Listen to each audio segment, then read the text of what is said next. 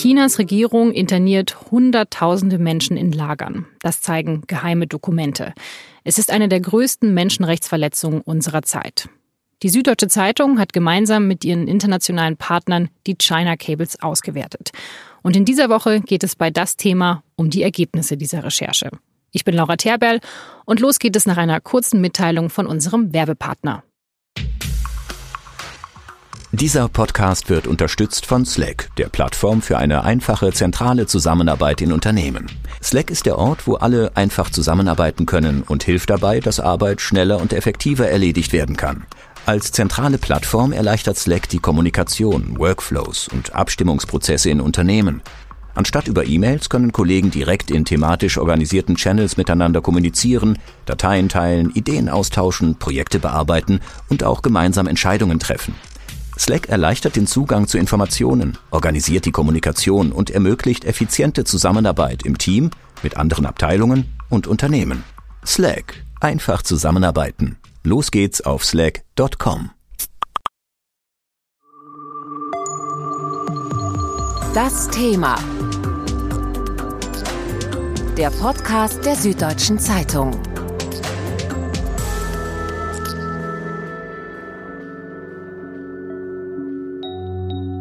Mən Gülzira Taşməməd, singlim Gülginə Taşməməd üçün guvalıq beriş üçün buraya geldim. Das ist Gülzir Taschmamat. Sie ist 33 Jahre alt und Uigurin. Sie kommt aus Xinjiang, einer Provinz im Westen Chinas. Und da ist sie mit ihren Eltern und zwei Geschwistern aufgewachsen. Und vor allem mit ihrer jüngeren Schwester versteht sie sich sehr gut. Beide stehen sich sehr nah. Gülsir war schon immer diejenige, die ein bisschen lauter, ein bisschen forscher war. Die jüngere Schwester Gulgine war schon immer ein bisschen vorsichtiger, ruhiger und die hat sich um die ältere Schwester gekümmert. Als Mädchen, äh, wir spielen immer die Puppenspiele, ja.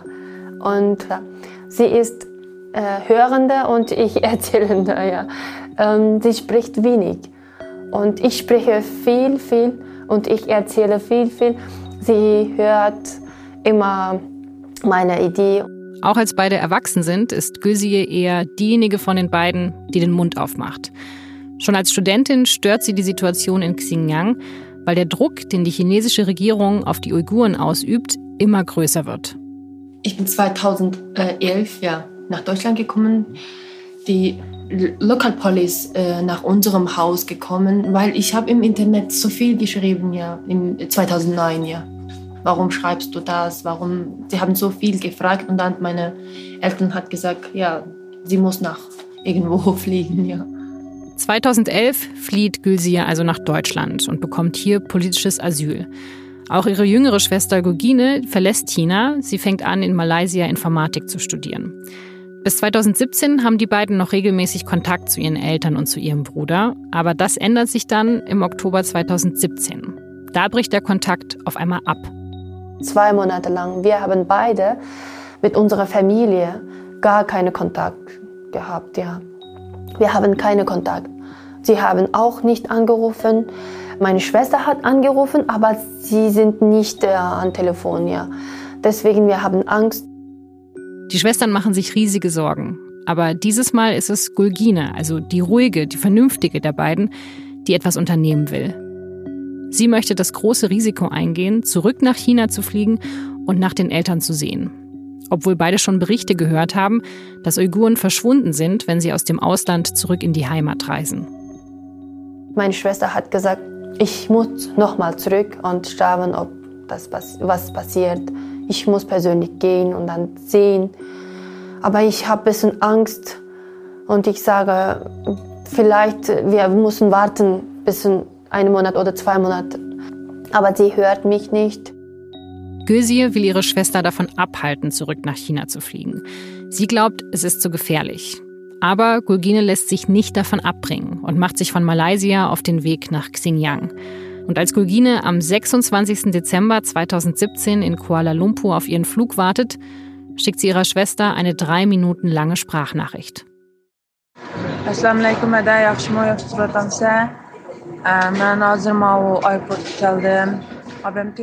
in Kuala Lumpur äh, für mich drei Minuten lang eine Nachricht geschickt. hier ist nachher, in der Nacht habe ich nicht gehört, aber in der frühen Morgen habe ich gehört, sie ist ähm, zweifelt jetzt und ob sie nach Heimatland fliegen oder nicht, ob irgendwas passiert oder nicht. Sie hat so erzählt und ähm, ja, sehr bisschen schlechte Gefühle und immer Zweifel. Am Ende, sie hat gesagt, äh, Schwester, bitte mit zwei Kindern gut leben und bitte nicht äh, Demonstration machen. Wenn ich irgendwas passiert, bitte such mich nicht. So eine Nachricht, ja. Schon am Flughafen versteht Gurgine, was für ein Risiko sie eigentlich mit dieser Reise eingeht. Sie verabschiedet sich quasi von ihrer Schwester. Sie sagt, sie soll ein gutes Leben haben und nicht nach ihr suchen. Bis heute macht sich Gülsi ihr deshalb Vorwürfe. Sie glaubt, sie hätte diese Nachricht hören sollen und ihre Schwester von der Reise abhalten. Ich bin sehr, sehr traurig und bis jetzt fühle mich immer, das war meine Schuld, ja. Wenn ich pünktlich diese Nachricht gehört war, vielleicht meine Schwester nicht fliegen, vielleicht ich sage etwas und dann vielleicht sie nicht fliegen. Ja, ich fühle mich immer schuldig. Diese Sprachnachricht wird das letzte sein, was Gülsir von ihrer Schwester hört. Eigentlich hatten die beiden eine Abmachung getroffen. Einen Code, damit Gülsir weiß, dass es ihrer Schwester gut geht, während sie in China ist. Wir haben versprochen, äh, jede Woche einmal, äh, meine Schwester muss ihr Profilbild ändern. Die erste Woche, das funktioniert, ja. Sie hat äh, Profilbild von meiner Mutter, WeChat, geändert. Äh, meine Schwester und meine äh, Mutter zusammen. Danach nicht mehr, ja. Gösi versucht dann Kontakt aufzunehmen, aber ihre eigene Mutter hat sie blockiert und auch entfernte Bekannte können ihr nichts sagen. Und das alles ist jetzt zwei Jahre her und seitdem weiß Gösi nicht, wie es ihrer Familie geht. Mein Sohn ist fünfeinhalb Jahre alt und er fragt immer, wenn wir mit anderen Kindern zusammen, wo ist meine Opa, wo ist meine Oma? Ich sage, ein Monster hat äh, seine Opa, Oma verschwunden oder genommen. Das Monster, das ist für Gösie die chinesische Regierung. Denn sie ist davon überzeugt, dass ihre Schwester verhaftet wurde und jetzt in einem chinesischen Umerziehungslager ist.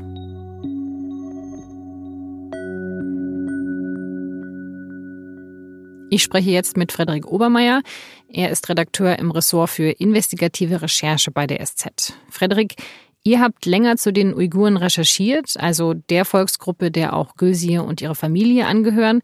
Wer sind denn die Uiguren genau? Die Uiguren sind eine mehrheitlich muslimische Minderheit in China.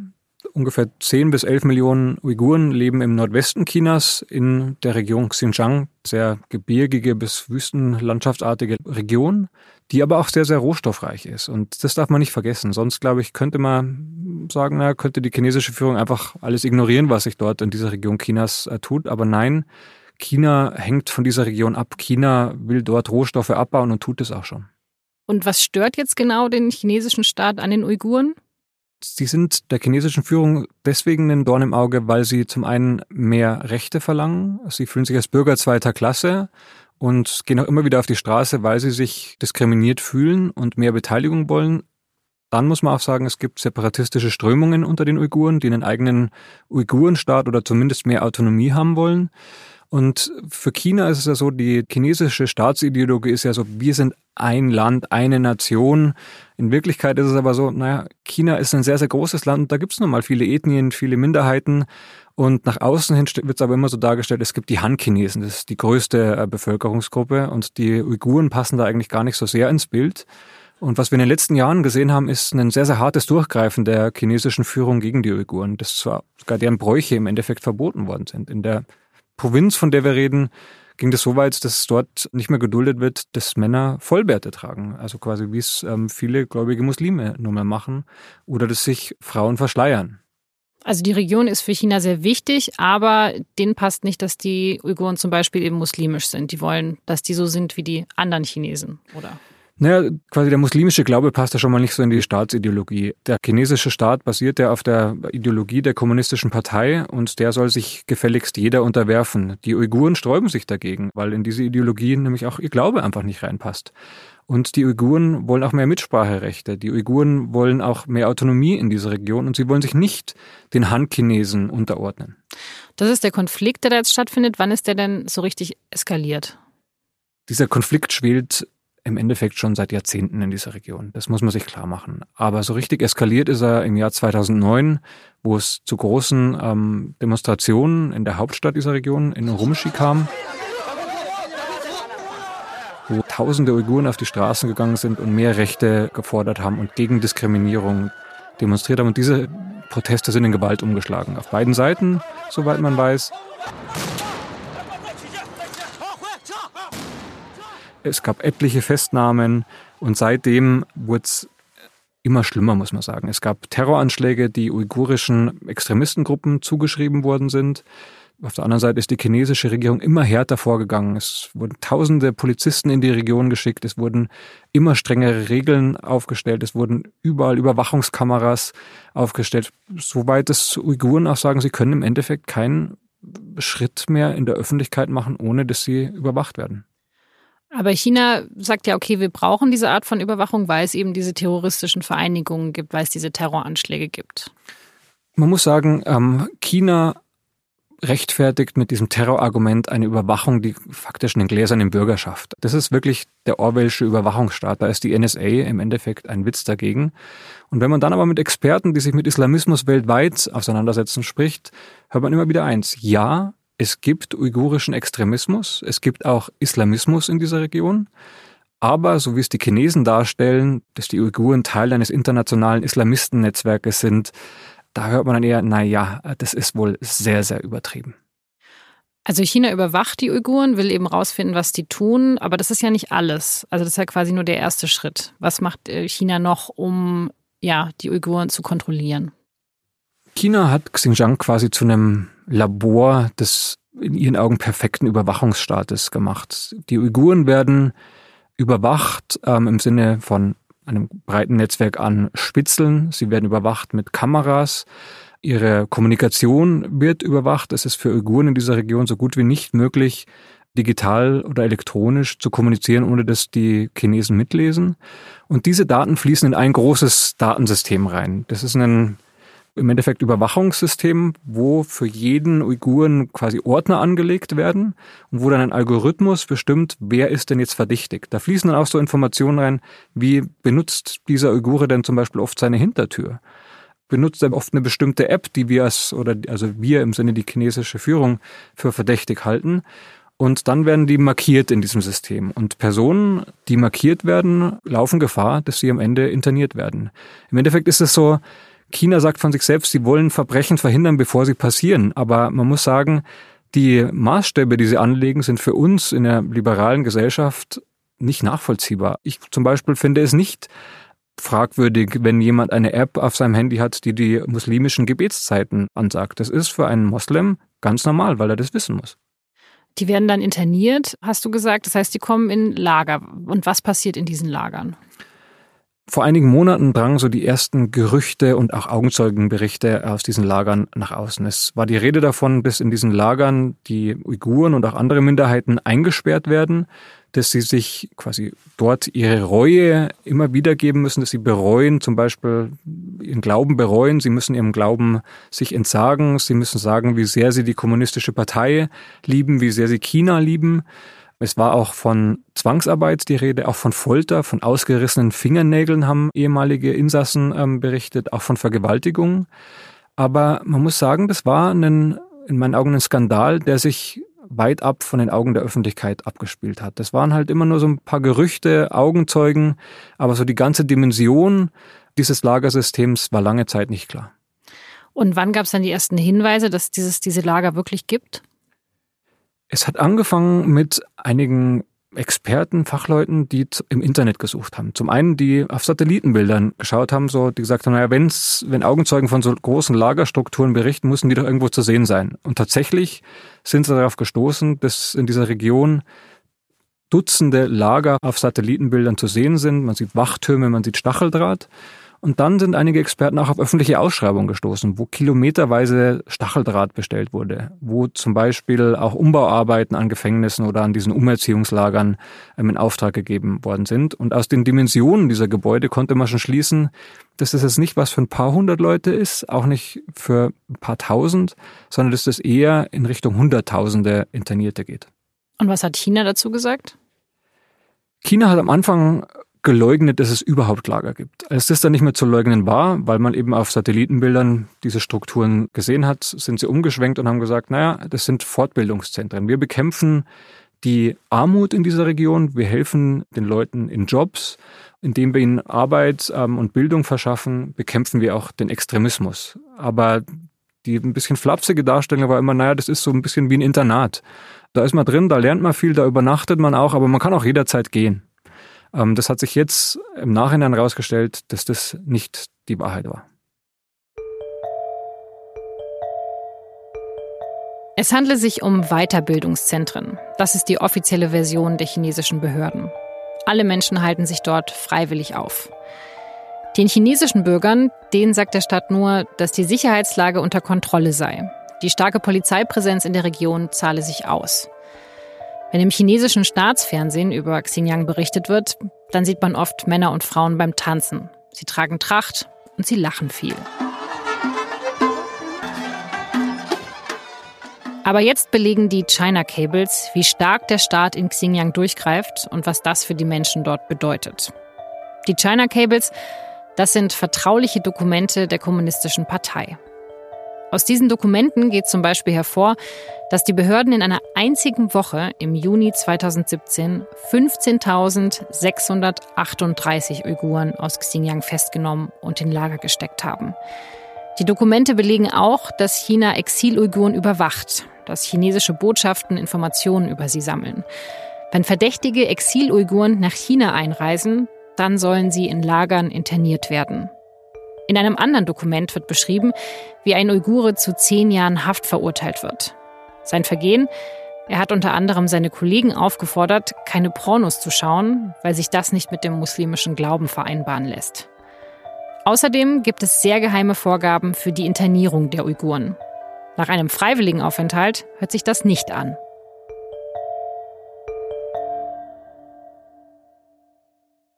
Das Ziel von diesen Internierungslagern, wie sich uns jetzt nach Lektüre der China Cables darstellt, ist, dass die Uiguren umerzogen werden, dass sie sich ihrer Religion entsagen sollen, dass sie sich der kommunistischen Ideologie unterwerfen sollen und im besten Fall sich komplett der han-chinesischen Kultur anpassen sollen. Man hört zum Beispiel auch, dass die Insassen ermutigt, wenn nicht sogar gezwungen werden, ihre muslimischen Namen abzulegen und han-chinesische Namen anzunehmen weil sie in den Augen der Chinesen extremistische Namen sind.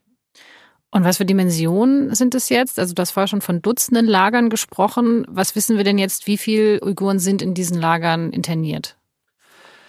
Es gibt keine konkreten Zahlen, wie viele Uiguren ganz genau in diesen Lagern sind. Die Schätzungen reichen derzeit so zwischen einer Million Uiguren bis fast schon Richtung zwei Millionen ähm, Uiguren. Das sind ja 10 bis 20 Prozent von allen Uiguren, die es gibt. Ja, und das merkt man offenbar auch auf den Straßen in dieser Region. Es war so, dass zum Beispiel ähm, im Jahr 2018 mal eine Delegation der EU durch diese Region gereist ist. Das war keine offizielle Reise, die richtig angemeldet wurde, sondern die sind einfach hingereist. Und die haben dann danach in einem vertraulichen Report niedergeschrieben, was sie da gesehen haben. Und da ist ihnen aufgefallen, hm, man sieht fast keine jungen und mittelalten Männer mehr auf der Straße. Die sind irgendwie weg. Man sieht nur ganz, ganz junge Männer und ganz, ganz alte. Wo ist denn so, so quasi dieses mittlere Altersspektrum? Und da muss man vermuten, dass die zu dem Zeitpunkt wohl schon in den Lagern waren. Woher habt ihr denn diese Unterlagen, die jetzt zum ersten Mal wirklich belegen, dass es diese Lager gibt und zwar im großen Stil? Die Unterlagen wurden dem ICIJ zugespielt. Das ist eine Journalistenvereinigung mit Sitz in Washington. Mit denen haben wir auch schon mehrmals zusammengearbeitet, zum Beispiel bei den Panama Papers, den Paradise Papers oder auch den Implant Files. Und das ICIJ hat diese Dokumente mit mehreren Medienpartnern weltweit geteilt, insgesamt mit 17 Medienhäusern, zum Beispiel die New York Times, der Guardian, die BBC und eben auch die Süddeutsche Zeitung.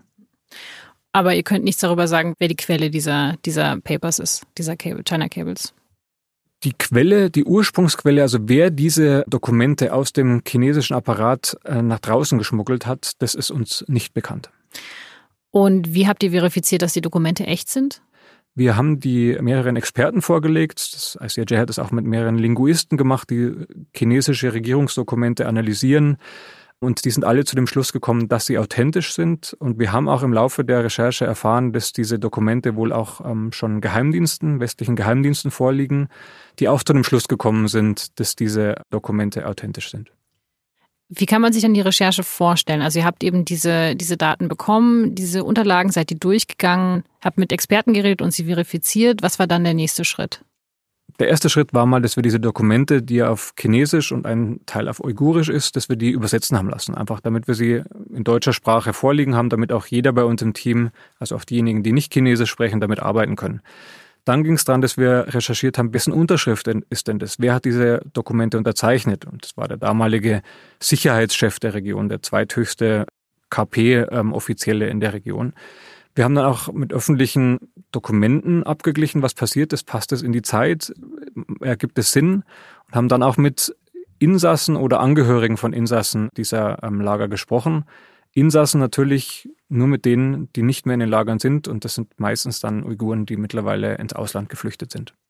Konntet ihr denn auch vor Ort recherchieren? Also du hast vorher schon gesagt, wie stark diese Gegend überwacht wird, dass es extrem schwierig ist. Ähm, das gilt ja bestimmt auch oder vor allem für Journalisten. Äh, wart ihr in der Lage, wirklich auch vor Ort zu schauen?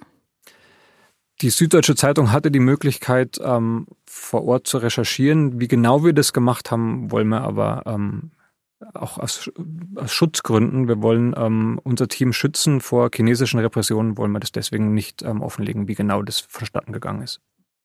Mit was für Experten redet man denn in so einem Fall? Also wenn das so abgeschlossen ist, ist es ja auch ein bisschen schwierig, da dieses Expertenwissen zu haben, dass man sich auskennt. Wie habt ihr die gefunden und wer ist das? Also wir haben zum einen natürlich mit Betroffenen gesprochen, mit Uiguren, die in dieser Region gelebt haben oder sogar womöglich noch dort leben. Wir haben auch mit Experten gesprochen, die aus anderen Ländern kommen, die in die Region reisen, die Einblicke haben, was dort vor sich geht.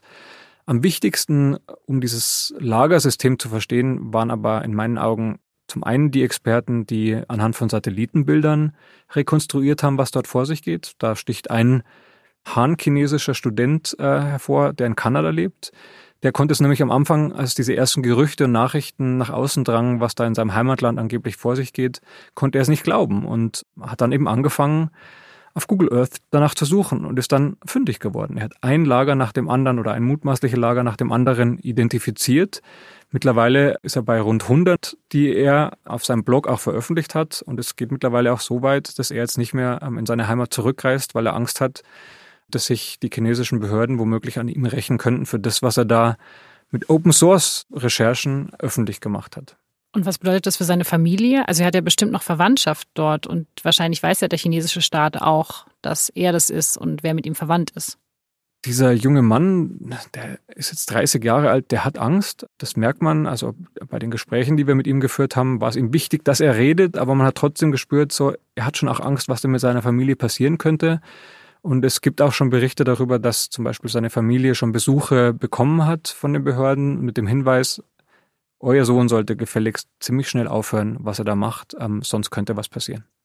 Gibt es denn überhaupt noch irgendeinen Widerstand in der Region? Also ich meine, ich kann mir jetzt kaum vorstellen, dass die Leute versuchen, sich nicht zu wehren. Auf der anderen Seite werden sie ja so stark überwacht, dass ich jetzt auch nicht wüsste, wie man da irgendwas aufbauen sollte, um Widerstand zu leisten. Also die Möglichkeiten der Menschen in der Region sind wirklich sehr, sehr beschränkt, ähm, einfach weil die Überwachung äh, mittlerweile fast allumfassend ist. Aber es ist schon so, dass Uiguren, aber auch Angehörige anderer ähm, Ethnien schon versuchen, Informationen zum Beispiel nach draußen zu schmuggeln. Ähm, die versuchen, der Weltöffentlichkeit zu zeigen, was passiert denn da, die Bericht erstatten wollen, auch wenn sie fürchten müssen, dass zum Beispiel ihre Familien, die dann noch in China sind, Repressalien unterworfen sein könnten. Was hat dich denn bei der Recherche am meisten erschreckt? Also ich habe jetzt echt lange dran gearbeitet, es war eine lange Recherche. Was war so der Punkt, wo du dachtest, so boah, also das hätte ich jetzt nicht gedacht? Für mich persönlich war es am schockierendsten zu sehen, was für eine Maschinerie das ist, die anfängt von, man überwacht eine Gesamtbevölkerung, ähm, man geht mit dieser Überwachung bis ins Privateste, bis ins Intimste. Das geht so weit, dass es Berichte gibt, dass ähm, Spitzel in den Häusern von Uiguren einquartiert werden. Wenn ich mir vorstelle, wenn in mein Leben jemand so sehr eingreifen würde, das allein das wäre schon Wahnsinn, muss ich sagen, und würde mich in meinem Leben, in meinem Alltag auf einem Maß einschränken, wie ich es nicht erdulden wollen würde. Wenn man dann aber auch noch sieht, dass im Endeffekt ein Algorithmus darüber entscheidet, wer denn verdächtig ist und dass das Maßstäbe sind, die in meinen Augen jemanden für mich nicht verdächtig machen und dass das schon ausreicht, um in einem Lager zu enden, das zeigt schon, wie weit die chinesische Führung bereit ist zu gehen. Und wenn man sich dann noch die Dimension anschaut, dass ja nach Schätzung wirklich jeder zehnte ähm, Uigure in einem Lager ist, das ist was, was, wo in meinen Augen die internationale Politik, die internationale Gemeinschaft hinschauen sollte. Das ist ein Skandal, ähm, wenn Menschen, Minderheiten auch aufgrund von ihrer Religion inhaftiert werden, ist es etwas, was man in meinen Augen nicht dulden sollte. Wir reden jetzt am, am, Montag, die Recherche kam am Sonntagabend raus. Wie sind denn bis jetzt die Reaktionen auf eure Veröffentlichung? Die Reaktionen sind zusammengefasst Entsetzen das sind viele unserer Leser, unsere Leserzuschriften, aber auch Politiker, die sich jetzt schon äh, äh, öffentlich geäußert haben und Untersuchungen gefordert haben. Und dann muss man sagen, aber auch leugnen weiterhin. Uns hat die chinesische Botschaft in Berlin geantwortet, die ist nicht auf unsere Fragen eingegangen und hat nur darauf verwiesen, auf frühere Statements, wo sie eben gesagt haben, da geht es ums Berufsbildung und das ist Armutsbekämpfung und die Radikalisierung verwiesen. Unserem Partnermedium, dem Guardian in Großbritannien, hat der chinesische Botschafter dort, der auch als Hardliner gilt, vorgeworfen, dass sie Fake News verbreiten würden, dass diese ähm, Dokumente doch nicht echt seien. Dazu muss man aber auch sagen, alle unabhängigen Experten, die wir konsultiert haben, dazu gehen davon aus, dass diese Dokumente authentisch sind. Hm. Ja, es ist aber schon so ein bisschen die Frage, wie man damit umgeht. Also wie man überhaupt Druck auf China machen kann. Also ich meine, die behaupten jetzt halt, nee, das stimmt nicht, dass ähm, die Recherchen sind falsch. Ja, was, was macht man dann? Also es gibt überhaupt irgendeine Möglichkeit, politischen Druck auf China auszuüben? Ich glaube, das Thema dieses ja, regelrechten Lagerstaats, den China da aufgebaut hat, zeigt, in was für einer verworrenen Welt wir auch leben. Es gibt jetzt mittlerweile nicht mehr nur eine Allianz der Demokratien, sondern es gibt auch eine Allianz der Autokratien. Es ist nämlich so, dass sich mehrere Staaten, zuletzt ähm, unter anderem Deutschland, öffentlich schon geäußert haben und ein Ende dieser Inhaftierungen gefordert haben und auch eine Untersuchung gefordert haben. Und dann, nachdem diese offenen Briefe öffentlich geworden sind, hat China hinter sich eine andere Allianz geschart. Das ist die Allianz der Autokraten. Da haben dann Länder wie Syrien, Nordkorea, haben sich dann hinter China gestellt und haben gesagt, haltet euch da raus. Das ist nicht, nicht euer Business. Lieber Westen, seid bitte ganz ruhig. Und wie verhält sich Deutschland? Deutschland hat in den vergangenen Monaten sich immer wieder öffentlich geäußert und Untersuchungen und einen Stopp der willkürlichen Inhaftierungen gefordert. Gleichzeitig muss man aber auch sagen, man merkt in dieser Art der Kommunikation schon auch eine gewisse ja, Hemmung, noch lauter, noch energischer aufzutreten. Das könnte daran liegen, dass China ein sehr, sehr wichtiger Wirtschaftspartner ist, dass es auch viele Unternehmen gibt, deren Fortbestehen von chinesischen Aufträgen abhängen oder die sogar ähm, in China oder sogar in der Region tätig sind. Wer zum Beispiel? Zum Beispiel hat Volkswagen ein Werk in Urumqi, der Hauptstadt der Uigurenregion. Ein Werk, das muss man auch sagen, in dessen Umkreis von, wenn man so da so einen Kreis von 100 Kilometern um dieses Werk zieht, da auch mehrere ähm, dieser Lager zu sehen sind. Das heißt, eigentlich müssten die Leute, die dort arbeiten, die dafür Volkswagen tätig sind, auch wissen, was da passiert. Also mich würde es sehr wundern, ähm, wenn ein Unternehmen wie Volkswagen das nicht mitkriegt. Nichtsdestotrotz hat der Chef von Volkswagen erst im April, als er auf einer Automesse darauf angesprochen worden ist, ähm, gesagt, er weiß nichts von irgendwelchen Lagern da. Das ist ihm ziemlich auf die Füße gefallen und das Unternehmen ist dann auch zurückgerudert und hat gesagt, naja, wir sind uns der Lage schon bewusst. Als wir aber VW damit konfrontiert haben und gefragt haben, naja, was seht ihr denn, was aus eigener Anschauung? Erzählt doch mal. Sprecht ihr auch mit euren Mitarbeitern, mit euren uigurischen Mitarbeitern, was mit deren Familien ist? Wurden sie aber sehr, sehr schnell sehr schmallippig und es wurde immer nur auf öffentliche Berichte verwiesen und da hat sich Volkswagen, in meinen Augen könnten sie sich mehr äußern, aber ich habe das Gefühl, sie wollen gar nicht.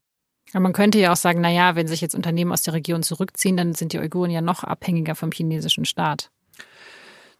Der Punkt ist, wie weit man als Unternehmen, vor allem als deutsches Unternehmen, die ja auch oft immer sehr, sehr schön formulierte Ethikrichtlinien haben, wo immer von der Wahrung der Menschenrechte die Rede ist, glaube ich, muss man sich schon fragen, ob man mit diesem Staat zusammenarbeiten und auch helfen will. Weil man muss sagen, zum Beispiel Volkswagen, das Werk in Urumqi ist ein Joint Venture, ein Joint Venture mit einem chinesischen Staatsunternehmen. Und ich finde, der chinesische Staat steckt hinter diesem Lagersystem und da muss sich ein Unternehmen wie Volkswagen schon die Frage äh, gefallen lassen, ah, Ihr wollt also weiterhin eine Kooperation äh, mit einem Staat aufrechterhalten, von dem mittlerweile bekannt ist, was für ein gnadenloses und menschenverachtendes Lagersystem er unterhält. Aber ich meine, es ist ja mehr als das eine Lager. Also was du sagst, ist, man sollte kritisch hinterfragen, ob man mit China zusammenarbeitet. Und es ist ja so, wenn man Geschäfte in China macht, muss man mit dem chinesischen Staat zusammenarbeiten. Das würde ja fast alle Unternehmen in Deutschland betreffen. Also ich finde, der Fall zeigt eigentlich, wie wirtschaftlich abhängig wir mittlerweile von China sind. Auch das. Das ist hier die ganz klar, klare Frage wieder. Was ist uns wichtiger? Sind es die Einhaltung der Menschenrechte oder ist es Profit? Man muss aber in meinen Augen dann auch berücksichtigen, wenn es der Profit ist, dann muss man auch dazu stehen und dann sollte man sich als Unternehmen nicht irgendwelche Hochglanzbroschüren ähm, drucken, wo immer wieder von Menschenrechten die Rede ist, wo man auf die Einhaltung von Menschenrechten pocht, sondern da muss man ganz klar sagen, flapsig gesagt, wir scheißen auf die Menschenrechte, uns geht's um Profit und deswegen sind wir dort. Volkswagen kann die Augen nicht mehr davor verschließen, was da vor sich geht. Das ist mittlerweile so offensichtlich, wie die Uiguren dort unterdrückt werden, wie sie inhaftiert und interniert und indoktriniert werden. Volkswagen kann eigentlich jetzt nur noch sagen, wir nehmen es zur Kenntnis, aber wir ziehen keine Schlüsse daraus, außer dass wir das Werk weiterhin betreiben wollen. Aber leugnen, das ist heutzutage nicht mehr möglich. Aber ich würde jetzt befürchten, dass so ein bisschen die Konsequenzen auf der Recherche sind, dass es eben politisch so gibt es ein paar Statements und ein paar Bekundungen, hey, das finden wir alles nicht so toll. Aber sonst wirtschaftlich in der Zusammenarbeit ändert sich nicht vieles. Ist das auch deine Befürchtung? Ich glaube, das ist eine sehr, sehr realistische Einschätzung. Ähm, auch zumal ja in China die wenigsten Leute überhaupt von dieser Recherche was mitkriegen werden, weil da die Zensoren dann sofort eingreifen. Zum Beispiel eine tolle BBC-Doku. Mit der BBC haben wir ja zusammengearbeitet die wurde ausgestrahlt und die war in China nicht zu sehen. Da war dann schwarzer Bildschirm ähm, zu sehen, weil die, die Zensoren hier eingeschritten sind. Ich denke aber, für mich als Journalist ist das auch nicht der Maßstab, was sich danach ändert. Äh, ähm, persönlich finde ich es natürlich bedauerlich, weil ich es schockierend finde, was dort vor sich geht, aber das wird mich nicht irgendwie bei meinen künftigen Recherchen bremsen. Es ist wichtig, dass diese Dinge an die Öffentlichkeit gelangen, dass das jeder davon erfährt, dass es nicht mehr versteckt werden kann. Und was dann Unternehmen oder Einzelne für Schlüssel daraus ziehen, das liegt nicht mehr in meiner Macht. Aber das ist ja furchtbar deprimierend, wenn man sagt, es tut sich vielleicht gar nicht so viel. Ähm, also gibt es nicht irgendwas Positives, wo du sagst, das ist jetzt wirklich ein Effekt, den diese Recherche haben kann? Der positivste Aspekt ist, wir reden drüber. Ähm, wir reden darüber nicht mehr nur in Randspalten und in kleinen Kurzmeldungen, sondern wir reden darüber im großen Stil. Wir offenbaren das Ausmaß. Und ich habe auch jetzt so an die bisherigen Rückmeldungen, haben wir auch viel von Betroffenen gehört, von Uiguren, die gesagt haben, naja, davon reden wir doch schon seit über einem Jahr und niemand hat uns zugehört. Endlich hört mal jemand zu und endlich bringt es mal jemand aufs Tablett. Und es gibt eben auch viele Uiguren, die geflohen sind, auch nach Deutschland. Und jetzt wissen eben mehr Menschen auch, wie, wo, vor, vor was diese Menschen geflohen sind und wieso sie auch in Deutschland sind. Ja. Mit uns hat ja auch eine Protagonistin gesprochen, Gülsi, die auch hier in München lebt und Uigurin ist. Ähm, was dürfen wir denn über ihre Familie sagen? Weil sie, denkt, so, sie sagt ja selber, dass ihre Schwester in einem der Lager ist. Genau, bei ihr ist es so, ähm, sie vermutet, dass ihre Schwester in einem der Lager ist und unsere Recherchen haben auch diesen Verdacht erhärtet. Aber mehr können wir dazu nicht sagen? Wir haben sehr, sehr viel zu dem Schicksal ähm, dieser Frau recherchiert, sowohl in Deutschland, in Europa, aber auch in China vor Ort. Es ist aber so, dass wir über die Details nichts veröffentlichen, weil das Personen, die daran beteiligt waren, äh, in Gefahr bringen könnte.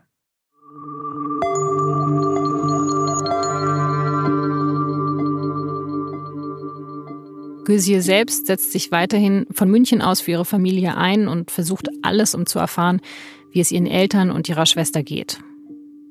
Mein Sohn hat gesagt, äh, wir müssen kämpfen und wir müssen irgendwas machen. Und er mag Lego und er, er baue immer Flugzeug oder Boot. Und er sagt immer, wir nehmen das Flugzeug oder das Boot nach unserem Heimatland fliegen oder wir helfen unserer Oma, Opa von diesem Monster. Ja, wir kämpfen mit dem Monster, ja.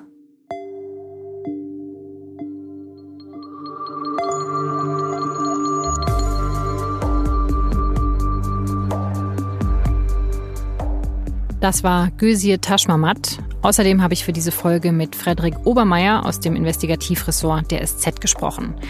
Wir konnten in dieser Folge ja wenig über unsere Vor-Ort-Recherche sprechen. Frederik hat auch gesagt, wieso. Es ist sehr schwierig für ausländische Journalisten aus Xinjiang zu berichten. Dem deutschen Journalist Harald Maas ist das allerdings 2018 gelungen. Er ist heimlich in die Region gereist und hat einen sehr verstörenden Erlebnisbericht aus diesem Polizeistaat verfasst. Und dieser Bericht, der ist damals im SZ-Magazin erschienen. Ich habe Ihnen die Reportage in den Shownotes verlinkt, genauso wie alle weiteren Texte und Videos zu den China Cables. Dieser Podcast wird produziert von Vincent Vitus Leitgeb und von mir, Laura Terberl.